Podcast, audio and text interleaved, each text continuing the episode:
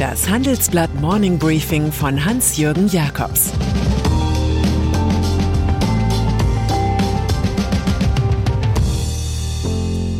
Guten Morgen allerseits. Heute ist Freitag, der 8. April 2022. Und das sind unsere Themen. Gazprom-Mauscheleien in Schwerin. SPD-Fraktionschef warnt vor Putins Helfern. Ein Risiko namens Marine Le Pen. Folgen des Energieboykotts. Deutschland profitierte bisher wie kein anderer Staat von billiger Energie aus Russland. Umso geringer ist die Neigung, dem einstigen Lieferanten harte Sanktionen aufzudrücken. Deutschland hat bisher nur rund 95 Millionen Euro an russischem Vermögen eingefroren. Details sind Geheimsache. In der Schweiz dagegen liegen russische Assets in Höhe von 7,4 Milliarden Euro auf Eis. Das ist natürlich nichts gegen Großbritannien. Gerade nach London zog es viele reiche Russen. Außenministerin Liz Truss teilte jüngst mit, ihr Land habe 321 Milliarden Euro an Oligarchenvermögen gesperrt. In Berlin und Brüssel wird um einen Boykott gegen russisches Öl und Gas gerungen. Doch würde ein Embargo Russland auch schaden? Und wie bereitet sich die deutsche Industrie darauf vor? Das erfahren Sie in unserem Wochenendtitel. Wenn Sie darüber hinaus auf unsere kompletten Inhalte zugreifen möchten, dann schauen Sie doch auf handelsblatt.com vorbei. Ein besonderes Handelsblatt-Abo-Vorteilsangebot habe ich zudem für Sie unter dem Link handelsblatt.com-mehr erfahren reserviert. Nord Stream 2 die Landtagsfraktionen von CDU, FDP und den Grünen, allesamt Opposition, bringen einen parlamentarischen Untersuchungsausschuss auf den Weg. Es geht um Nord Stream 2 und die Überlassung der deutschen Energiesicherheit an einen Diktator, der sich als kriegslüstern herausstellt. Untersucht werden soll die Stiftung Klima- und Umweltschutz MV, die sich um die Endphase des Ostsee-Gaspipeline-Baus kümmerte. Sie war ganz offenbar eine Gazprom-Tarnorganisation zur Umgehung von US-Sanktionen. In letzter Zeit gab es dazu eine Reihe von Entschuldigungen, etwa von den Sozialdemokraten Manuela Schwesig und Frank-Walter Steinmeier. Interview mit Rolf Mützenich. Von einer besonderen Putin-Connection der SPD will Rolf Mützenich nichts wissen. Der Chef der Bundestagsfraktion sagt meinen Kollegen im Interview, die Partei habe ihre politischen Schritte immer wieder korrigiert, wenn es erforderlich war. Deshalb brauche man auch keine Enquete-Kommission. Pointierte Meinungen hat Mützenich zur allgegenwärtigen Geopolitik. Russland sei nicht so isoliert, wie viele meinen, findet der Sozialdemokrat. Wenn man sich die Enthaltungen bei der UN-Generalversammlung über Russland vor Augen führe, käme da mehr als die Hälfte der derzeitigen Weltbevölkerung zusammen, darunter fünf Atomstaaten. Demokratien wie Indien, Südafrika oder Sri Lanka haben den Überfall auf die Ukraine nicht kritisiert. Deshalb entstehe da nicht nur eine neue Weltordnung, sondern auch eine neue Wirtschaftsordnung, sagte Mützenich. Die werde das westliche Selbstverständnis und die Bedingungen des Wirtschaftens grundlegend herausfordern. Er könne Deutschland und Europa nur raten, die Abhängigkeiten von China zu verringern. Schon mit Blick auf die Lieferketten, wir hatten nicht einmal genug Masken am Anfang der Pandemie.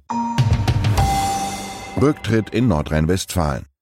Krisen sind Bewährungsproben für Politiker. Das war auch die Flutkatastrophe im Ahrtal im vergangenen Sommer. Den Eignungstest nicht bestanden hat Nordrhein-Westfalens Umweltministerin Ursula Heinen-Esser von der CDU.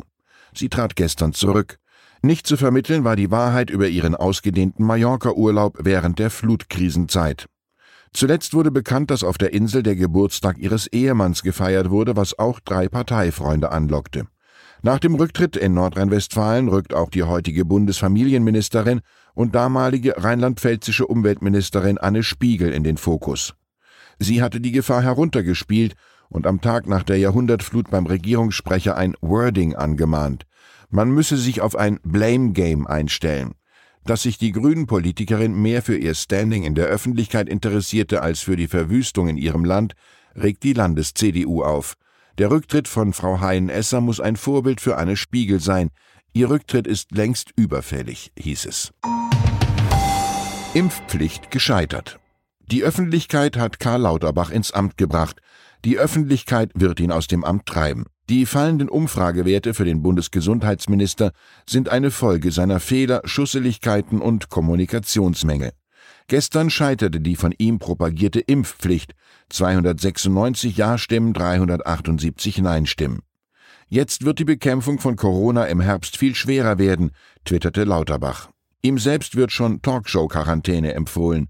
Beschädigt ist vor allem Kanzler Olaf Scholz, der das Thema selbst frühzeitig offensiv anging und sich wohl darauf verließ, dass sein populärer Medienkanalsurfer das Projekt vollenden werde.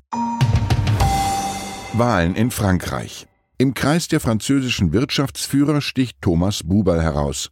Der Chef des Versicherungskonzerns AXA ist mit 49 Jahren noch recht jung und zudem Deutscher. Im Handelsblatt-Interview kommentiert er die am Sonntag anstehende erste Runde der Präsidentschaftswahl. Nach einschlägigen Umfragen wird es ein knappes Rennen zwischen dem sozialliberalen Amtsverteidiger Emmanuel Macron und der rechtskonservativen Herausforderin Marine Le Pen. Ein Sieg Le Pens würde für Frankreich und Europa eine Phase der Unsicherheit eröffnen, sagt Bubal. Le Pen spreche mit ihrer Strategie viele an, die sich als sozial deklassiert fühlen.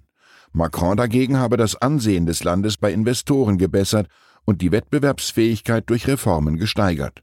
Bubal hat auch einen Rat. Wir müssen wieder zurück zu den Basics. Das bedeutet, dass die Politiker mehr Zeit bei den Bürgern verbringen und ihnen zuhören. Mein Kulturtipp zum Wochenende: Strange Game von Mick Jagger. Der entspannte Song eines Rockveteranen mit erstaunlicher Karriere, dessen Band Rolling Stones vor 60 Jahren startete. Jagger leitet mit dem Titelsong der Apple TV-Serie Slow Horses die sommerliche Europatournee seiner Band ein. Die Streaming-Serie beruht auf einem packenden Buch von Mick Herron über einen altmodischen Geheimdienstler, der aus dem Kalten Krieg kommt.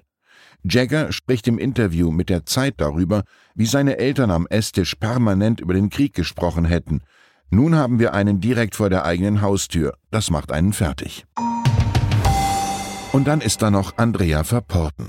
Die Cousine des Eierliköranbieters William Verporten war neuneinhalb Wochen lang Büroleiterin von CDU-Chef Friedrich Merz. In Berlin sangen sie schon Ei, Ei, Ei verporten. Doch nun ist schon wieder Ende. Die Kölner Politikerin selbst spricht gegenüber Bild davon, dass die Erwartungshaltungen nicht gepasst hätten. Eine Erwartung war, in der inzwischen arg männerlastigen CDU für einen höheren Frauenanteil zu sorgen. Aber wir sehen beschämt zu Boden und denken plötzlich an einen Robespierre-Spruch. Es gibt kein Omelett, ohne Eier zu zerbrechen. Ich wünsche Ihnen ein entspanntes Wochenende, vielleicht mit dem Bemalen erster Ostereier. Es grüßt Sie herzlich Ihr Hans-Jürgen Jakobs.